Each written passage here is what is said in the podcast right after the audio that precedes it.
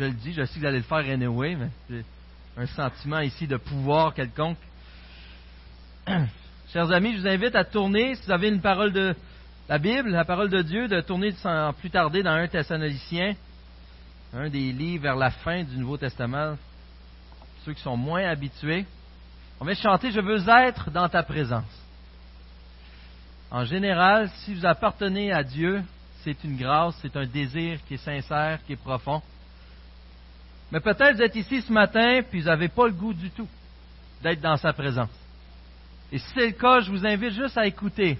On veut vous parler et peut-être par la grâce de Dieu, vous allez pouvoir saisir pourquoi, entre autres, de ma part, personnellement, il est le maître de ma vie. Il est celui que je veux honorer, celui qui en est digne et celui à qui j'appartiens. Chers amis, euh, vous savez, dans tout être humain, lorsqu'il arrive vers la fin de sa vie, a un désir précis. Et souvent, il regarde sa vie et un sentiment qui revient, c'est est-ce que j'ai fait une différence? Est-ce que j'ai un héritage? Est-ce que j'ai laissé une marque quelconque? Et on veut plus que euh, simplement un épitaphe euh, sur notre euh, pierre tombale. On, aimerait que ça soit concret. Et si vous appartenez à Dieu en plus, on peut se dire, le fait d'avoir été racheté par Christ, par le sang précieux de Christ, est-ce que ça l'a changé de quoi dans ma vie? Est-ce que ça a eu un impact? Est-ce que ça a des résultats?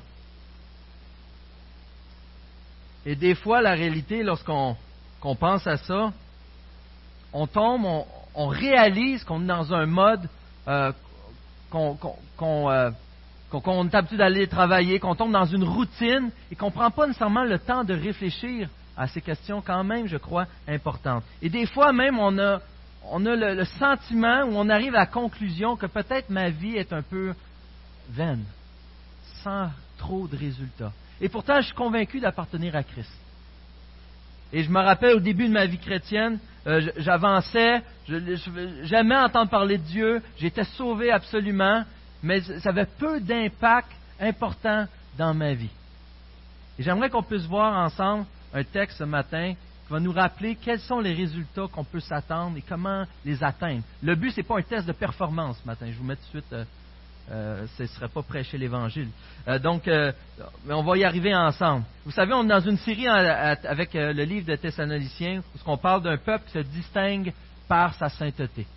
Et voici le thème qu'on poursuit. La semaine passée, avec M. Donald Rodier, on a visité le chapitre 1. On a vu que l'Évangile est puissant. L'Évangile est puissant et que c'est l'œuvre de Dieu à travers sa bonne nouvelle qui fait de nous des chrétiens. Et là, quand tu es un chrétien, ça change l'histoire ça change les choses. Dieu nous sanctifie, nous pousse à la sainteté, et cela n'est pas sans résultat. C'est pas sans résultat. C'est pas vain. Notre vie, lorsqu'elle gravite autour de Dieu à cause de son évangile, n'est pas vécue en vain.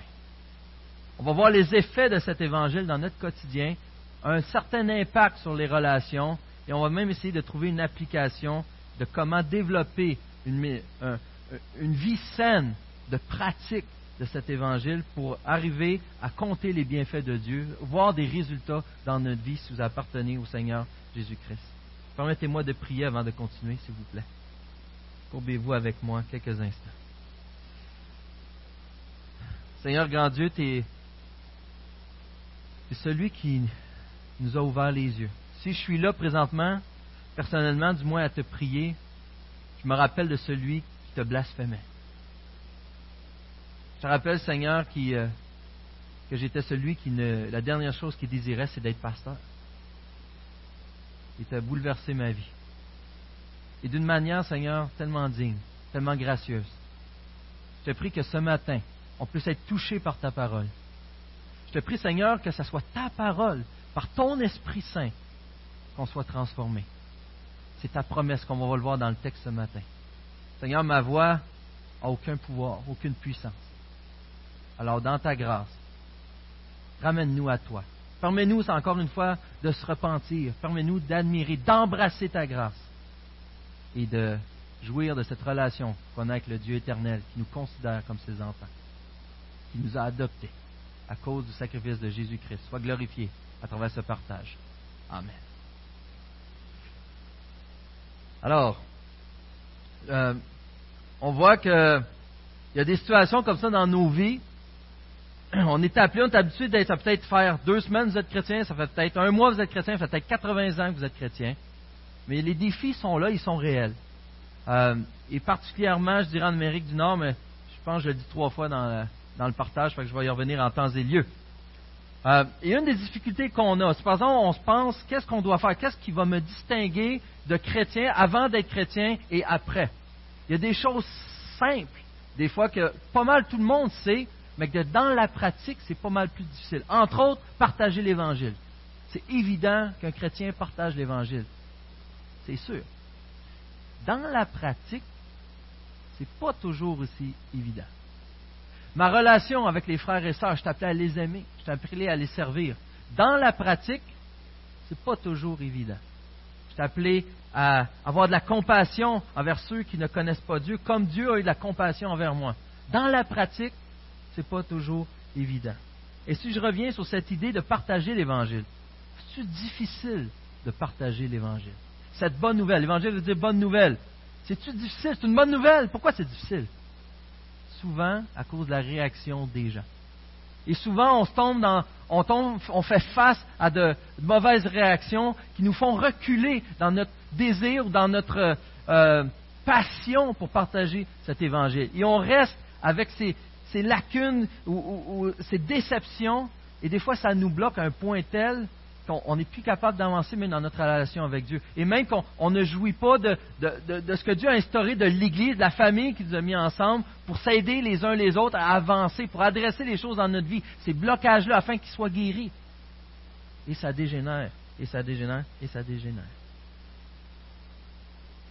Et des fois, c'est tout simplement parce que, sans voir nécessairement des conséquences négatives, quand on partage l'Évangile, on voit aucun fruit. Ça ne sert à rien. Ça ne sert à rien. Qu'est-ce qui nous motive à le faire? Qu'est-ce qui peut nous motiver à partager l'Évangile? Si on dit, oh, je sais que je dois le faire, et on se met à dire, OK, allons le faire, on passe encore à côté du principe. On tombe en mode religion. On fait quelque chose pour Dieu. C'est pas dire que c'est une mauvaise chose. Tant mieux si on le fait, mais je vous encourage dans ces cas-là à le faire pour les bonnes raisons. on va chercher ensemble, c'est quoi les bonnes raisons? D'où viennent nos motivations à travers ça? Disons 1, euh, Thessaloniciens, chapitre 2, versets 1 à 4 pour l'instant. Vous savez vous-même, frères et sœurs, que notre arrivée chez vous n'a pas été sans résultat. Après avoir souffert et avoir été maltraités à Philippe, comme vous le savez, nous avons pris de l'assurance en notre Dieu pour vous annoncer l'évangile de Dieu à travers bien des combats. En effet, notre prédication ne repose ni sur l'erreur, ni sur des motifs impurs, ni sur la ruse, mais puisque Dieu nous a jugés dignes de nous confier l'Évangile, nous parlons, non dans l'idée de plaire à des hommes, mais pour plaire à Dieu qui éprouve notre cœur. La première chose que j'aimerais souligner ce matin, Qu'est-ce qui nous motive à le faire? Qu'est-ce qui nous motive à travailler pour Dieu d'une certaine manière? Et là, il y a la tension toujours. C'est-tu moi qui le fais ou c'est Dieu qui crée en moi le vouloir et le faire? C'est-tu Dieu qui le fait? Si moi, si je fais rien, il n'y a rien qui le fait. Puis il me semble que Dieu, des fois, je vais ralentir, je vois des gens là que. OK. Je vois des fois que Dieu, il n'est pas content si je ne le fais pas. Comment je fais pour l'honorer? Cette tension-là, elle est réelle dans la Bible et je ne me prétends pas être capable de la résoudre. Je ne sais pas si on va y arriver un jour, car les deux vérités semblent vraies. Les deux vérités, la vérité, il n'y en a qu'une. Mais ces deux aspects-là semblent adéquats, semblent réels, semblent s'appliquer. Et c'est vrai que cette double responsabilité, ces paradoxes-là, il y en a partout dans la parole de Dieu. Et euh, je crois que la grâce qu'on a, ça nous amène à chercher Dieu à travers ça, à courir vers la sainteté. À courir vers la sainteté. Et la première chose qui a un impact, qui nous amène, qui nous motive à vouloir obéir à Dieu, on le voit au verset 4, et qui dit, puisque Dieu nous a jugés dignes de nous confier l'Évangile. Réfléchissez à ça quelques instants. Nous a jugés, Dieu nous a jugés. Quand vous entendiez Dieu est jugé, normalement, dans le reste de la Bible, ça ne sonne pas positif. Jugement de Dieu, tu cours loin de ça, tu n'en veux pas dans ta vie. Et ça, c'était ma réalité. C'était votre, c'est peut-être même malheureusement pour certains d'entre vous, votre réalité. Le jugement de Dieu pèse sur vous. La colère de Dieu à cause du péché, à cause de mon désir de faire tout sauf me soumettre à lui. Et cette colère-là, elle est grave. Et cette colère-là m'empêche de rentrer dans la présence de Dieu, m'empêche de goûter à ses bénédictions comme il voudrait tant me confier, à cause de son sacrifice qu'il a fait en Jésus-Christ. Mais là, c'est le contraire, puisque Dieu nous a jugés dignes. C'est pas juste acceptable, digne de partager l'Évangile. Nous sommes, qu'on pourrait dire, quasiment de premier choix, la qualité, la crème. Et là, on repense à nos expériences, c'est pas fort comme crème, me semble. Hein? si on est au top, il y en a des meilleurs, c'est pas mal sûr. Alors, qu'est-ce qu'il veut dire par là? On l'a vu à travers, vous savez, on prêche souvent, c'est caché en Christ, à travers Christ, bien sûr. Mais nous sommes maintenant acceptés en Jésus-Christ, jugés dignes de nous confier l'Évangile. Et c'est notre nouvelle identité ici. Paul n'est pas en train de se vanter de ce qu'il fait.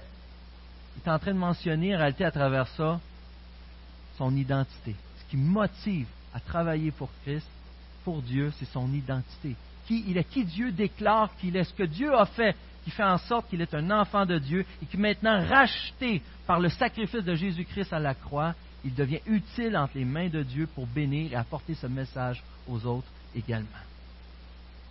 Première chose qu'on voit. Paul y a compris qu'il est au service de Dieu et que ce n'est pas Dieu qui est à son service. Chose qu'on a trop malheureusement tendance à faire. On utilise Dieu. Vous avez rappelé cette idée que j'aime ramener aussi de rajouter Dieu à notre vie, d'insérer Jésus au lieu qu'il devienne le centre de notre vie, au lieu que notre mode de vie tourne autour de Christ, centré sur sa volonté, sur qui il est.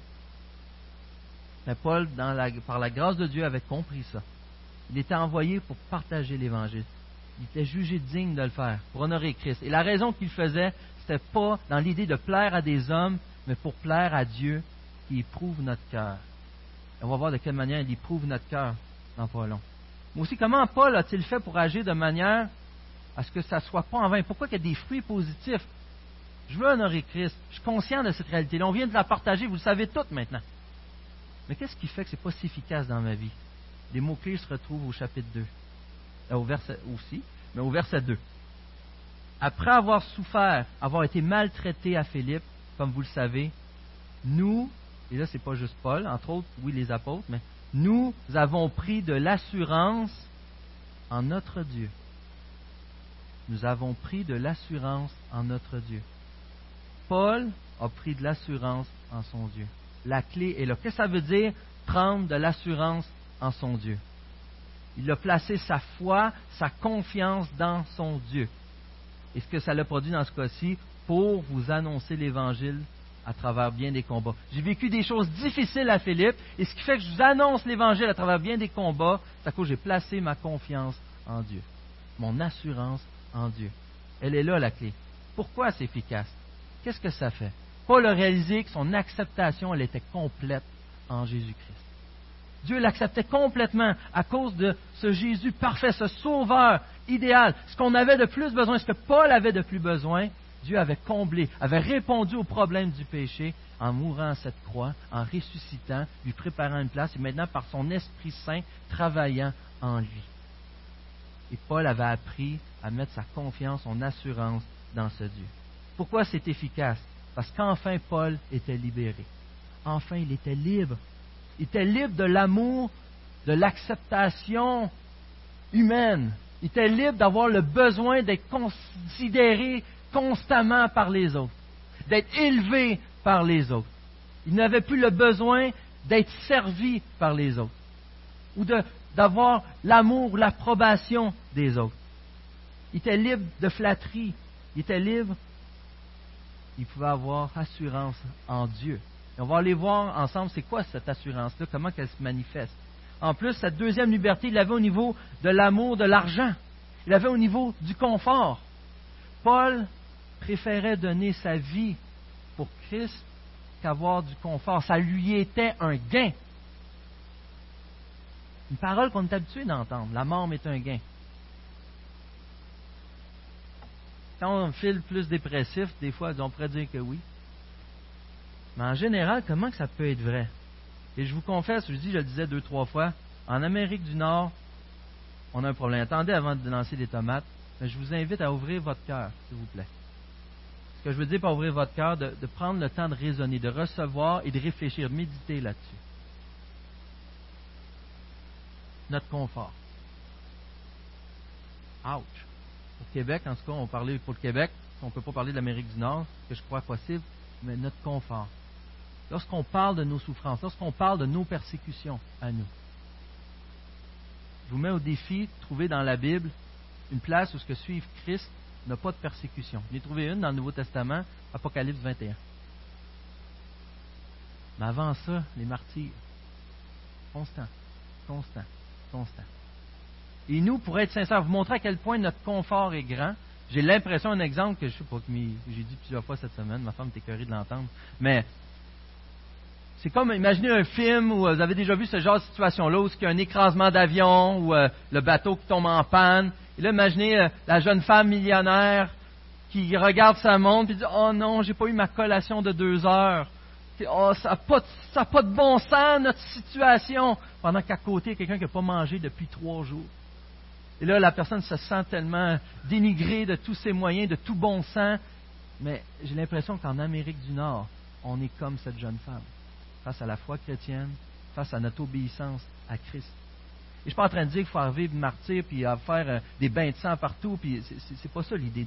Dieu est souverain. Et je ne suis pas en train de dire qu'on n'aime pas vraiment Christ, c'est pas ça. Mais on est endormi, puis je prie vraiment que Dieu nous donne cette humilité de le suivre réellement. On n'est même pas prêt d'entendre. Il y a des pays, vous le savez, ils se font couper les pieds à la place publique parce qu'ils sont chrétiens. Ils n'ont aucun travail. Ils se font détruire leurs champs. Font violer les enfants.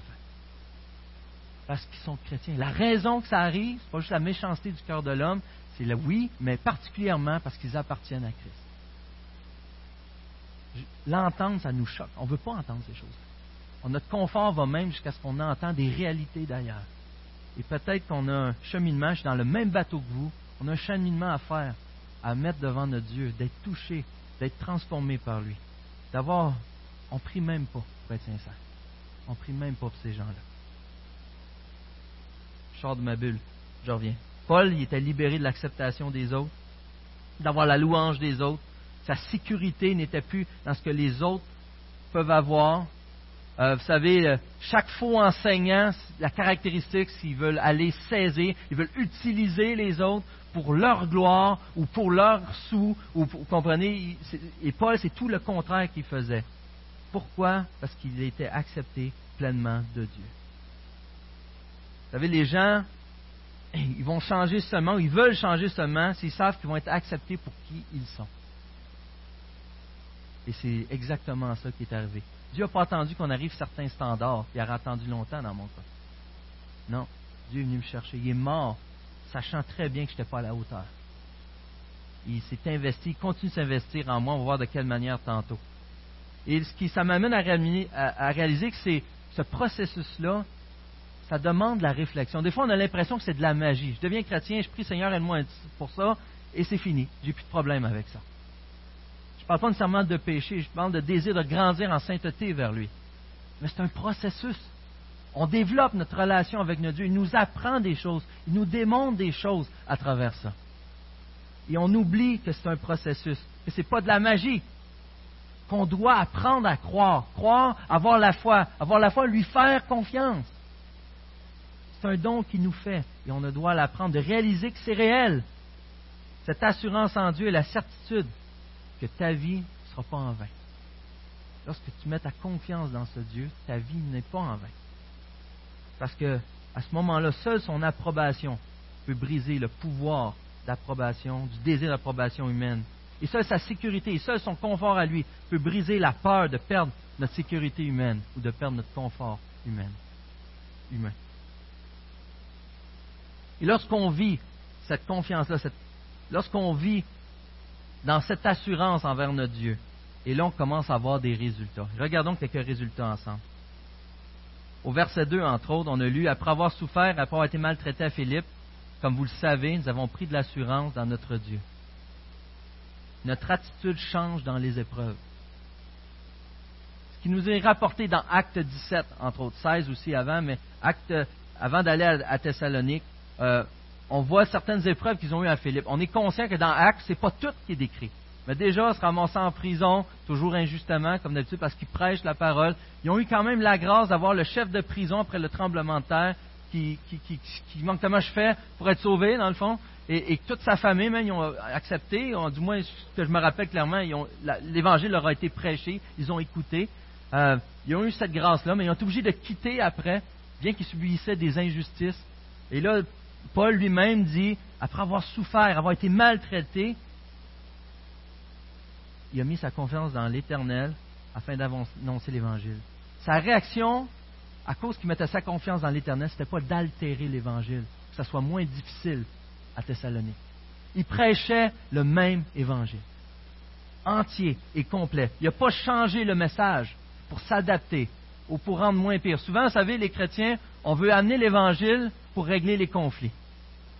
Mais la réalité, c'est qu'on amène l'Évangile pour créer des conflits quand on lit la Bible, on tombe en conflit constamment. Parce que quand je lis l'Évangile, quand je lis face à la sainteté de Dieu, face à sa grandeur, et lorsqu'il me demande d'obéir à des choses, ma tendance est non. Je veux pas. Il y a un conflit automatique. Peut-être même en ce moment, on vous parle, ce qu'on vous a parlé par, par rapport à notre confort tantôt, ça a créé un conflit. Parler des choses de Dieu, amener l'Évangile, vouloir que Dieu règne et guérisse et prenne l'emprise de nos vies, nous amène des conflits automatiques mais notre attitude change dans ces conflits. Et on a vu qu'il dit à travers bien des combats, le processus encore Il a prêché l'Évangile, pas une fois, pas deux, à travers plusieurs. Il a combattu pour prêcher l'Évangile. Un autre résultat de mettre sa confiance comme ça dans Dieu, de poursuivre la sainteté par sa grâce, au verset 3, notre prédication ne repose ni sur l'erreur, ni sur des motifs impurs, ni sur la ruse, de toutes sortes d'arnaques qu'utilise Dieu de nos jours. À cause d'Internet, il y en a des milliers. C'est incroyable. C'est dur de trouver de quoi de saint, même des fois, je dirais. Parce que ce qui est populaire souvent sur Internet, c'est louche. C'est souvent évangile de prospérité, c'est souvent un faux message, même de l'arnaque au niveau monétaire, littéralement. Si vous donnez de temps, Dieu vous appelle à donner tel montant, il va vous venir, il va vous donner dix fois. Pourquoi ces gens-là, ils ne donnent jamais une coupe de millions afin qu'il y ait plusieurs millions qui reviennent, qui puissent bénir finir la famine à travers le monde, ou ce genre de choses-là? Les arnaques, il y en a partout. Mais Paul, ce qui le caractérisait, c'est pas juste il ne faisait pas ci, il ne faisait pas ça. On pourrait dire, résumer ça positivement, puis dire, il prêchait la vérité. Il prêchait la vérité. Il était intègre. Il prêchait Christ. Christ est la vérité. Ta parole est la vérité. Il ne changeait pas le message, il prêchait avec intégrité tout le conseil de Dieu. Sans ruse, sans essayer d'arnaquer, sans faire de compromis. Un autre résultat, les versets 5 à 7. Jamais en effet nous n'avons eu recours à des paroles flatteuses. Comme vous le savez, nous n'avons jamais eu la soif de posséder pour mobile. Dieu en est témoin. Nous n'avons pas recherché la gloire qui vient des hommes, ni vous, ni des autres nous aurions pu nous aurions pu nous imposer en tant qu'apôtres de Christ. Nous avons été pleins de bienveillance au milieu de vous. Un autre des résultats qu'on voit ici, c'est que Paul est au service de Dieu. Paul est entièrement au service de Dieu. On veut être au service de Dieu. Si on est chrétien, on a le goût d'être au service de Dieu. Mais il n'y a pas juste le goût, il est au service de Dieu. Il a appris qu'un leader, ce n'est pas juste quelqu'un qui impose une manière de faire, c'est d'abord, tout comme Christ, quelqu'un qui sert et qui aime les autres. Et c'est ce qu'il appliquait. Le but est de rechercher la gloire de Dieu et non celle des hommes, d'honorer son Dieu, de plaire à son Dieu et non les hommes. Encore là, pourquoi il est capable de faire ça? À cause de l'assurance qu'il a placée en Dieu. N'oubliez pas, on va y revenir sur cette assurance-là. Commence à être fatigante. Hein? Et finalement, on voit que dans le texte, nous est dit un autre exemple et je finis, je continue de 7 à 12. Nous avons été pleins de bienveillance au milieu de vous, de même qu'une mère prend un tendre soin de ses enfants. Nous aurions voulu, dans notre vive affection pour vous, non seulement donner l'évangile de Dieu, mais encore notre propre vie. J'arrête là. Paul s'en va dans cette comparaison, dans cette proximité dans cet amour qu'on connaît. Et peut-être ce n'est pas votre cas ce matin. Peut-être qu'avec votre mère, ça n'a pas été rose. Peut-être qu'avec votre mère, vous n'avez pas connu c'est quoi le vrai amour d'une mère. Je trouve ça dommage. Mais sachez que ce n'est pas ça et que Dieu répond à ces problèmes-là. Sachez que ce Dieu parfait, au contraire, les parents ont ce rôle de démontrer cet amour de Dieu, cette compassion de Dieu, cette attention de Dieu. On est ses représentants et ça devrait être comme ça. Et c'est l'exemple que Paul utilise. C'est une image positive. C'est une image positive de cette mère, mais il était prêt même à donner sa vie pour eux. Il a passé quelques semaines à peine avec les Thessaloniciens. Il était prêt à donner sa vie pour eux. Ce que ça nous montre, c'est que, à cause de cette assurance, cette confiance qu'il a mis en Dieu, il était non seulement au service de Dieu, mais être au service de Dieu nous amène à être au service des autres, au service des, non, euh, des, chrétiens, des frères et sœurs d'abord, mais aussi au service de ceux qui ne connaissent pas Christ, mais particulièrement des autres chrétiens. Et Paul était prêt même jusqu'à donner sa vie dans le désir ultime de prêcher l'Évangile, de glorifier Dieu, d'amener l'Évangile. On rappelle les combats du verset 2. Il y avait des combats, il y avait des combats. C'est deux ou trois? Deux. Il y avait des combats, mais il continuait à persévérer. Il les aimait comme une maman. Il était attentif à leurs besoins. Et là, il dit, nous, au verset 9, vous vous rappelez, frères et sœurs, notre peine et notre fatigue. Sans travaillant nuit et jour, pour n'être à la charge d'aucun d'entre vous, que nous avons prêché l'évangile de Dieu. Serviteur, serviteur pour l'évangile de Dieu. Vous en êtes témoins, et Dieu l'est aussi. Nous sommes comportés envers vous qui croyez d'une manière sainte, juste et irréprochable. Vous savez aussi que nous avons été pour chacun de vous ce qu'un père est pour ses enfants. Nous vous avons encouragé réconforter et supplier de marcher d'une manière digne de Dieu qui vous rappelle à son royaume et à sa gloire. À travers bien des combats, il a prêché. Il a prêché l'évangile de Dieu. Et là, il va pousser l'image de la mère même jusqu'au niveau du Père. Et ce qu'il attribue, lui, à cette image du Père, qui représente ultimement Dieu, c'est de, pouvoir encourager, de réconforter et de supplier, d'édifier, de marcher d'une manière digne de Dieu puisqu'ils sont appelés, étant enfants de Dieu, à son royaume et à sa gloire. Et ça a été sa lutte constante. Et encore une fois, je regarde ma vie, est-ce que c'est ce que je fais constamment? Est-ce que je désire? À certains niveaux, on le fait. Merci Seigneur. Merci Seigneur. Mais qu'est-ce qui permettait de Paul d'être si efficace? Un des dons particuliers, une volonté que Dieu, une grâce que Dieu lui a donnée, mais ultimement aussi, comme on le voit, parce que sa confiance, son assurance était en Dieu, son acceptation était complète. Paul ici vient de faire en réalité un, résumé de son ministère au niveau de Thessalonique. Et ce qui est, qui est spécial, c'est que vous savez au verset 1, vous savez vous-même, frères et sœurs, que notre arrivée chez vous n'a pas été sans résultat. Et là, on s'attend à ce qu'il va énumérer les résultats. Mais tout ce qu'il fait, Paul, c'est j'ai fait ci, j'ai fait ça, j'ai fait ci, puis j'ai fait ça. Au niveau de l'humilité, ça paraît bizarre, encore une fois. Qu'est-ce qu'il fait, Paul, à se vanter de même? Pourquoi qu'il dit j'ai fait ci, j'ai fait ça, on a fait ci, on a fait ça? Pourquoi qu'on arrive là? Qu'est-ce qui, est-ce que, que vraiment c'est, un orgueil ici qui est installé? Le verset 13 vient nous indiquer un peu ce qu'il en est. Au verset 13, il dit Qu'est-ce qu'il va faire avec tout ça? C'est pourquoi nous disons sans cesse à Dieu toute notre reconnaissance. Oh, dans le fond, tout ce qui est énuméré, il n'est pas en train de se vanter lui-même. Il est en train de déclarer, ça c'est grâce à Dieu. J'ai mis mon assurance en lui afin que lui, on va voir un peu plus loin, fasse un travail. Et je suis reconnaissant de chaque chose qu'il a faite. Et pourtant, il dit, j'ai fait ça. Mais il est conscient que c'est par la force de sa, par l'Esprit Saint, à travers sa foi, qu'il a réussi à faire les choses. Ça a été regardé. OK. qu'il a réussi à faire les choses. C'est par sa foi, c'est Dieu qui fait les choses, et d'où la reconnaissance.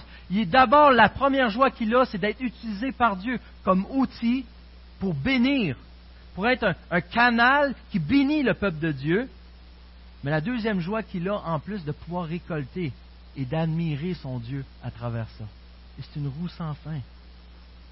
Constamment, est utilisé par Dieu, reconnaissance, admirer la sagesse de Dieu, admirer son plan.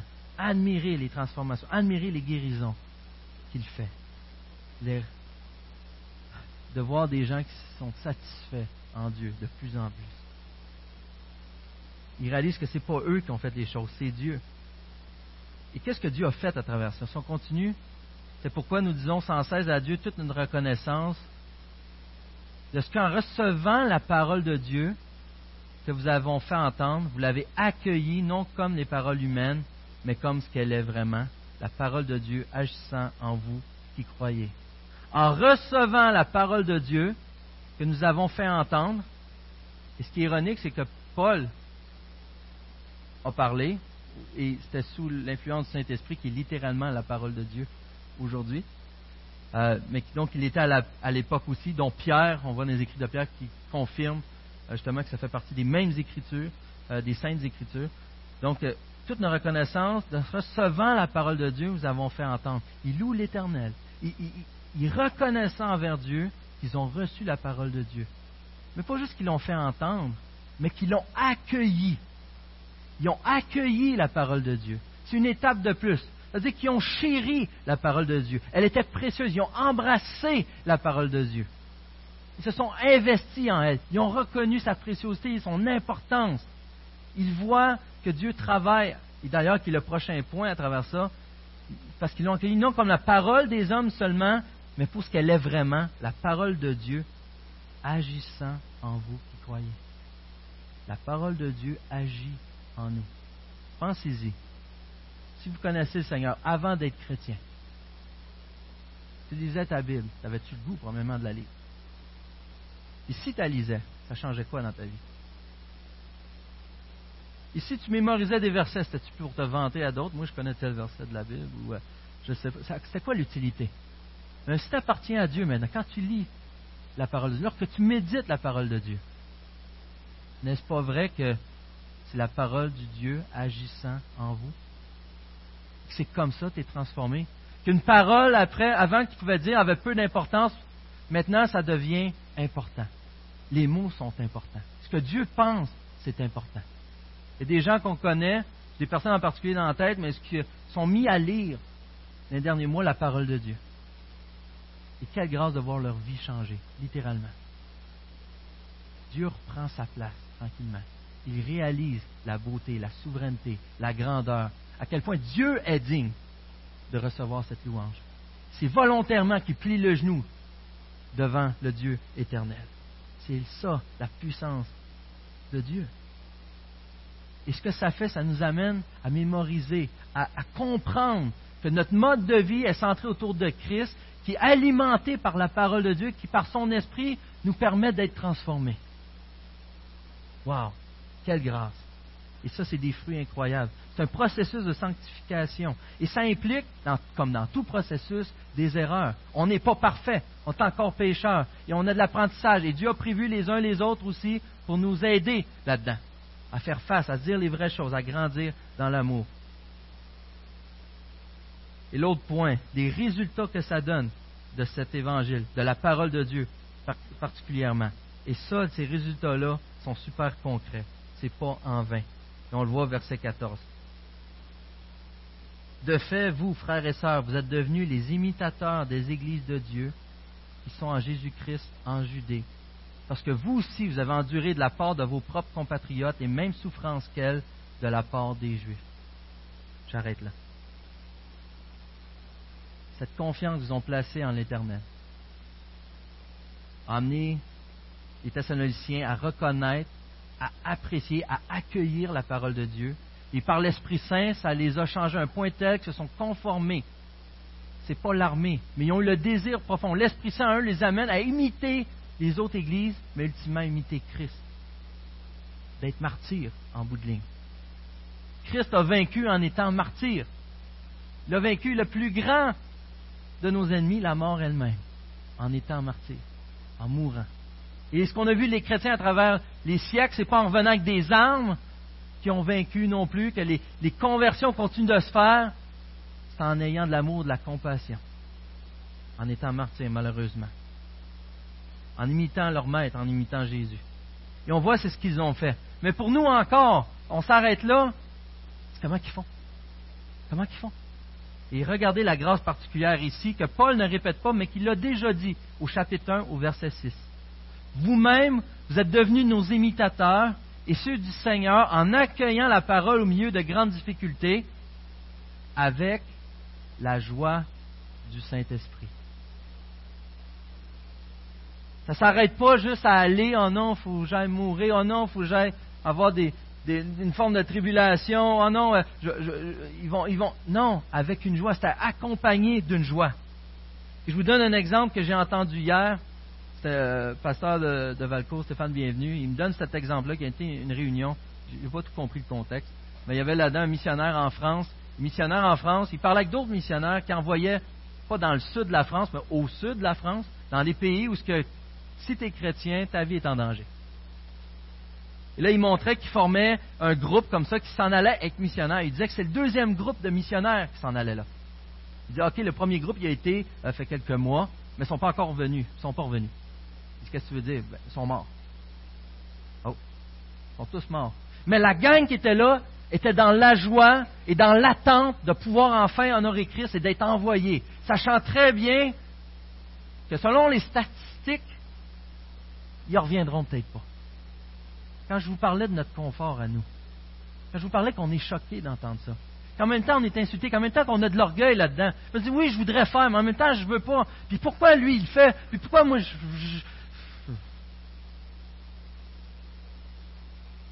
Fermez pas votre esprit à Dieu dans ces temps-là. Au contraire. Rappelez-vous la grâce de Christ. Elle est tellement importante. Mais qu'est-ce qui fait que ces gens-là poursuivent avec joie? Mais c'est une promesse, c'est l'Esprit Saint qui leur donne cette joie de servir à travers ça. Parce que leur assurance, leur confiance, il n'y a rien qui peut remplacer ce confort, cette sécurité, cet amour qu'ils ont auprès de Dieu. Rien. Ils le vivent réellement, ils le comprennent réellement, ils le vivent. J'arrive à la conclusion. J'ai deux pages à la conclusion. L'Évangile, ce n'est pas sans résultat. Il nous permet de placer notre assurance, notre confiance en notre grand Dieu trinitaire. On l'a entendu. Ça nous permet par contre de demeurer intègre par rapport à notre identité de chrétien, de suivre, d'agir comme un chrétien, d'être ce qu'on est. Si on est des princes, qu'on agisse comme des princes et des princesses du grand roi fils, étant fils du grand roi, mais ça nous permet de s'oublier, de servir et aimer les autres plutôt que d'être servi, de rechercher l'approbation et d'être aimé par les autres. Et comment ça marche en pratique? J'ai trouvé un exemple de John Piper que j'ai aimé que j'aimerais vous partager en terminant avec ça. En fond, en gros, le processus qu'on voit, c'est l'action du Saint-Esprit. L'action du Saint-Esprit nous permet de croire dans les promesses de Dieu, qui apporte la joie. Et cette joie, elle, elle donne la victoire sur les tentations, là où on irait ailleurs que Dieu nous dirige. En pratique, encore plus profondément. Première étape, dans le fond, c'est lorsque j'ai une tentation, lorsque j'ai quelque chose, lorsque je suis tenté de désobéir à Dieu, que je ne veux pas suivre la volonté de Dieu, ou je veux me fermer au conseil de Dieu, ou même entendre ce que Dieu voudrait dire. La première étape, c'est admettre. Admettre, j'ai besoin d'un sauveur. Admettre que même si j'ai été sauvé, moi, en 98, j'ai encore besoin d'un sauveur aujourd'hui. Ce n'est pas un sauveur qui est là d'une date à une époque, c'est un Jésus qui m'accompagne constamment. Et constamment, il me révèle mes péchés. Et constamment, il me fortifie par son Esprit Saint. Et constamment, il me délivre. Et constamment, il m'amène vers la sainteté. Première étape, admettre. Deuxième étape, prier pour avoir l'aide de Dieu. Que Dieu agisse. On va appliquer après. Troisième, faire confiance. Donc, admettre mon problème. J'ai besoin d'un sauveur. Prier et faire confiance. Mettre ma confiance en Dieu mon assurance dans mon Dieu. Ce que ça veut dire, c'est se m'attacher à une promesse que j'ai de Dieu, entre autres de sa parole. De m'attacher, de réaliser cette promesse-là dans ma vie. Et ce que, ce que ça fait lorsque je réalise cette promesse-là, vous avez vu, on a vu ça avec les Van der la racine, l'arbre et tout. Dans le fond, c'est d'arriver et remplacer ces mensonges-là qu'il y a dans ma vie par la parole de Dieu, afin que la parole de Dieu prenne racine et qu'elle fleurisse qu'elle nourrisse le reste de mon être, de mon âme. Et cette vérité-là va produire des fruits qui vont honorer Dieu. Donc faire confiance. Ensuite, agir selon ce que Dieu m'appelle à faire, selon cette vérité qu'il m'a donnée. Et finalement, une, étape qu'on oublie souvent, de remercier Dieu pour son travail.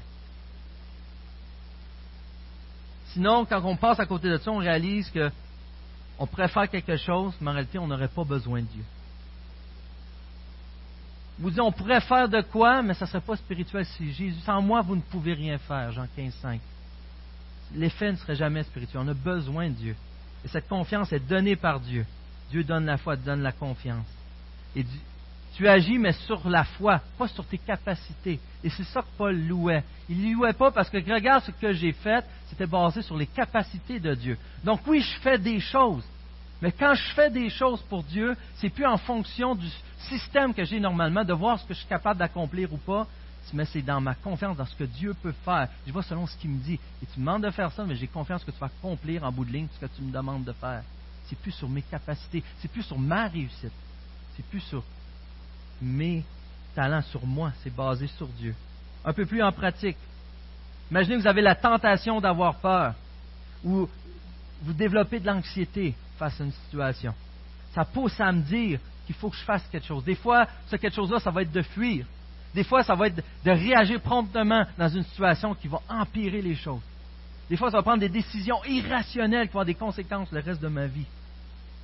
Première étape, admettre, avec honnêteté et humilité, j'ai peur et je ne peux pas m'en sortir par moi-même. Ça ne marche pas.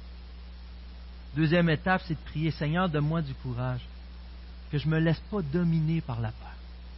Je ne suis plus esclave de la peur, un chant que plusieurs aiment ici. M'enlève-la, remplace-la par ta joie. Troisième étape, fais confiance. Rappelle-toi d'une parole de Dieu. John Piper disait, tu as beau connaître plusieurs versets, des centaines de versets. Il arrive dans des situations comme ça, on dirait, où l'ennemi son pouvoir spécial, c'est de lancer une flèche, puis tu perds tous les versets quand c'est le temps. Mais rappelons-nous que Dieu nous a placés justement ensemble.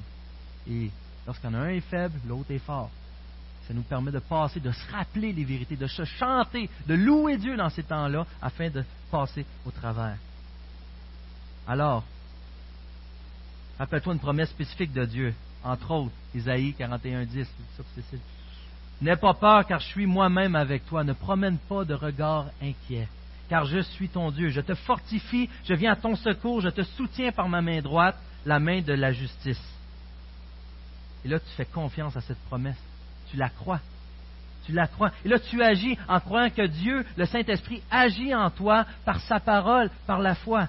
Et tu finis par remercier. Et lorsque c'est fini, tu inclines la tête et dis merci Seigneur. Je te remercie pour ce que tu as fait.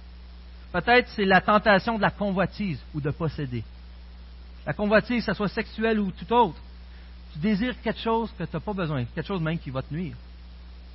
Peut-être. Le désir grandit, ça commence à être très puissant. Tu perds tranquillement l'effet de tout péché si tu perds tranquillement ton contentement en Jésus-Christ.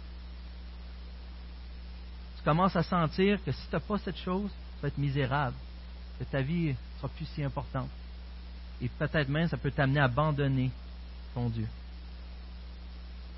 Première étape, admets que tu ne peux pas t'en sortir par toi-même. Tu as besoin d'un sauveur. Jésus-Christ.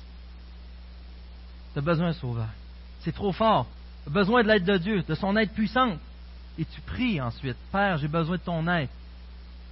Peux-tu vaincre ma convoitise? Enlève cette envie. Restaure ma joie, mon contentement. Fais-moi comprendre davantage. Permets-moi de méditer. Rappelle-moi de méditer dans ce processus de vivre, de développer ces manières de faire centrées sur toi, sur l'implication de ta croix, l'implication de mon identité en toi, afin que je puisse me réjouir en toi, que je réalise que je n'ai pas besoin de ces choses-là, que Dieu, tu me suffis amplement. Et rappelle-toi surtout d'une promesse. Hébreu 13, que votre conduite ne soit pas guidée par l'amour de l'argent. Contentez-vous de ce que vous avez. En effet, Dieu lui-même a dit, je ne délaisserai pas et je ne t'abandonnerai pas. C'est donc avec assurance que nous pouvons dire, le Seigneur est mon secours. Je n'aurai peur de rien. Que peut me faire un homme? Et là, tu as confiance dans cette promesse. Tu dis, oui Seigneur, tu ne me quitteras jamais. Oui, tu vas prendre soin de moi. Oui, tu es suffisant. Tu es mon contentement. Je compte sur toi. Je te crois. Et vous agissez en conséquence vous détournez de l'idole. Lorsque vous détournez de l'idole convoitée, vous le remerciez. Et vous grandissez, vous apprenez davantage sur sa grâce. Un dernier exemple. et je pense que c'est assez répandu. Ça, je l'aimais beaucoup. Tentation d'amertume. Lorsqu'on vit l'injustice, qu'on a été trompé. Vous savez, lorsque on a une situation qu'on est pris à cause d'un préjudice de quelqu'un, et que la personne semble s'en laver les mains complètement, ou la personne semble continuer à vivre comme si rien n'était, ou la personne, elle a peut-être réglé, mais je suis encore pris là-dedans. Et des fois, je ne suis même pas accessible d'aller régler. Première étape, d'admettre. Seigneur, j'ai l'amertume. Peut-être même, Seigneur, jaillit cette personne-là. Il sait déjà en passant. Je ne vais pas lui cacher. Seigneur, jaillit cette personne-là. Ça ne marche pas. J'ai toujours de la rage à son sujet. Deuxième étape, prier. Aide-moi, Seigneur. En place cette rage-là. Comment je peux avoir ton amour? J'ai cet exemple de quelqu'un justement qui était maltraité dans un pays justement où c'est chrétien. C'est la mort qui t'attend. À tous les jours, il était battu. À tous les jours, il était battu. Et la rage grandissait contre ses ravisseurs. Dans le ministère Billy Graham, qu'on peut voir euh, la vidéo si vous voulez. Et sa rage grandissait, littéralement. J'ai déjà conté cette histoire. Jusqu'à un jour, il dit, je ne peux plus vivre demain, donne-moi de la compassion, donne-moi des amis, je ne sais pas ce que tu vas faire. Il s'est mis à les aimer. Puis à chaque fois qu'il mangeait un coup, à tous les jours, au lieu de, d'envenimer, au lieu de grandir le désir des tuer, il y avait de la compassion. Il se mettait à pleurer pour eux. Un jour, il a été libéré complètement. Un point tel qu'il a participé à l'ouverture d'un hôpital en dehors de la Syrie. Et dans les bombardements, des gens, des fois, du camp ennemi venaient. Et les gens, après, ils voulaient se venger. Et lui-même dit non, on les traite comme n'importe quel autre. N'importe quel autre. Seigneur, permets-moi d'aimer comme tu aimé. Permets-moi d'avoir ta compassion à la place. Et c'est souvent pas, ça se fait pas automatique. On se rappelle, c'est un processus. Ensuite, c'est faire confiance. Tu te rappelles une parole, ne vous vengez pas vous-même, bien-aimés. Laissez agir la colère de Dieu, car il est écrit, c'est à moi qu'appartient la vengeance. C'est à moi, c'est moi qui donnerai à chacun ce qu'il mérite, dit le Seigneur. Romains 12. Et là, tu crois cette promesse. Lui qui insulté ne rendait pas l'insulte, maltraité ne faisait pas de menace, mais s'en remettait à celui qui juge justement. Mon injustice, Christ l'a vécu. Mais mon injustice, il y a une solution à ça. Et Dieu va le faire d'une manière. Que je me que je commette pas une injustice à mon tour pour répondre.